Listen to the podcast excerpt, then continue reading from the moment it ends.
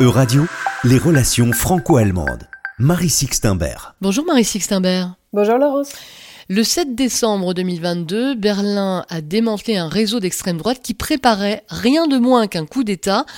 Un rappel du poids que peut représenter l'extrême droite dans le pays, mais tout d'abord, que sait-on de ce complot, Marie Sixtenberg Alors, 25 membres présumés d'un réseau terroriste d'extrême droite ont été arrêtés et de nombreuses perquisitions ont été menées. C'est d'ailleurs l'une des plus vastes opérations de la police allemande depuis longtemps, dans 11 des 16 Länder. Selon les enquêteurs, les personnes arrêtées préparaient des attaques armées, notamment contre le Bundestag et un coup d'État. Les questions sur ce réseau de Reichsbürger, en français les citoyens du Reich, sont nombreuses, mais j'en retiens trois. Premièrement, quel lien avec les centaines de manifestants d'extrême droite qui avaient tenté en août 2020 de pénétrer dans le Reichstag, le bâtiment du Bundestag à Berlin? C'était en marge d'une manifestation contre les restrictions sanitaires. Et plus largement, quel lien avec l'extrême droite allemande? Sur quel soutien, deuxièmement, pouvaient-ils compter au sein de la police et de l'armée, dont certains de leurs membres sont issus? Et troisièmement, quelle est l'influence des discours et mouvements d'extrême droite au sein de la population allemande? Alors pour commencer, qui sont ces citoyens euh, du Reich? Alors les Reichsbürger, c'est un mouvement assez disparate qui est apparu au cours des années 80. Ils considèrent que la République fédérale n'est ni souveraine ni légitime. Ses institutions politiques comme administratives, police, fisc, sécurité sociale, comme ses représentants. Et ils ont comme point commun leur révisionnisme historique, même s'ils sont surtout marqués par leur hétérogénéité. Si certains sont attachés à la République de Weimar, le complot démantelé début décembre était, semble-t-il, à tendance monarchiste.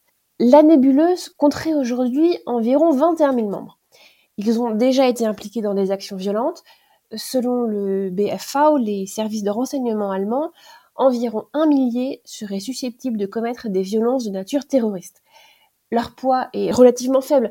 Mais ce qui inquiète particulièrement, c'est la présence de certains militants dans des unités, par exemple des forces spéciales allemandes. Que représente l'extrême droite en Allemagne? C'est une mouvance politique aux nombreuses tendances, parfois violentes. Nous en avions parlé au printemps. Il y a les Reichsbürger, mais aussi le NPD néo-nazi ou Parti national-démocrate d'Allemagne, c'est surtout l'AFD, l'alternative pour l'Allemagne, qui a émergé au cours des années 2010, allant jusqu'à entrer au Bundestag en 2017. Sans doute en partie parce que le parti, dans une certaine mesure, joue le jeu des lois en vigueur et peut donner une image plus polissée. Il est né de la contestation de l'euro et de l'UE, puis de l'immigration, et officiellement, il interdit tout lien avec les groupuscules d'extrême droite. Dans ce paysage fragmenté, des liens existent néanmoins. Ils sont personnels.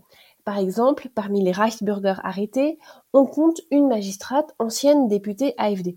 On peut imaginer que ces liens soient aussi favorisés par les évolutions politiques, alors que l'AFD elle-même s'est radicalisée ces dernières années.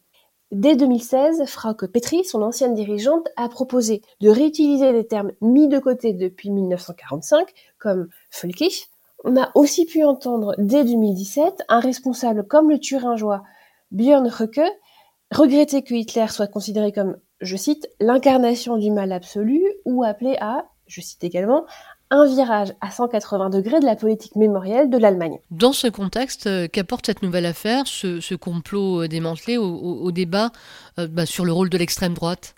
Elle pose un paradoxe récurrent. Comment lutter contre l'extrême droite? Qui est hostile à la démocratie, tout en assurant la liberté d'expression qui est au fondement même de la démocratie. Ce paradoxe est récurrent depuis 1949 et la naissance de la République fédérale. On le voit par exemple dans les débats houleux sur l'interdiction ou non du NPD, le parti néo-nazi. La loi fondamentale stipule, c'est son article 21.2, que, je cite, les partis qui, d'après leur but ou d'après le comportement de leurs adhérents, tentent à porter atteinte à l'ordre constitutionnel libéral et démocratique ou à le renverser, ou à mettre en péril l'existence de la République fédérale d'Allemagne, sont inconstitutionnels. Par deux fois, en 2017 et en 2021, le tribunal constitutionnel a refusé d'interdire le NPD. La démarche du parti est inconstitutionnelle, mais ses résultats électoraux ne représentent pas une menace suffisante. Depuis une réforme constitutionnelle de 2017, d'autres moyens peuvent être mobilisés contre les partis antidémocratiques, comme euh, la réduction des financements publics, euh, directs ou indirects, via les avantages fiscaux pour les dons par exemple. L'AFD pourrait-elle être interdite en Allemagne? Le motif du manque de poids électoral ne s'applique sans doute pas. L'AFD a encore rassemblé 10,5% des voix aux législatives de 2021.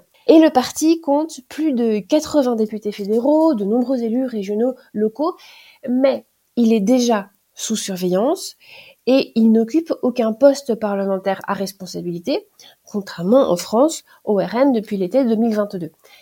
J'ajoute que la fondation politique de l'AFD ne bénéficie d'aucun financement du Bundestag. Le parti a d'ailleurs saisi le tribunal constitutionnel sur ce point et le jugement est attendu au plus tôt en 2023. Donc pour résumer, euh, quel équilibre entre protection des citoyens et liberté? Un équilibre à construire et à faire vivre à travers le temps.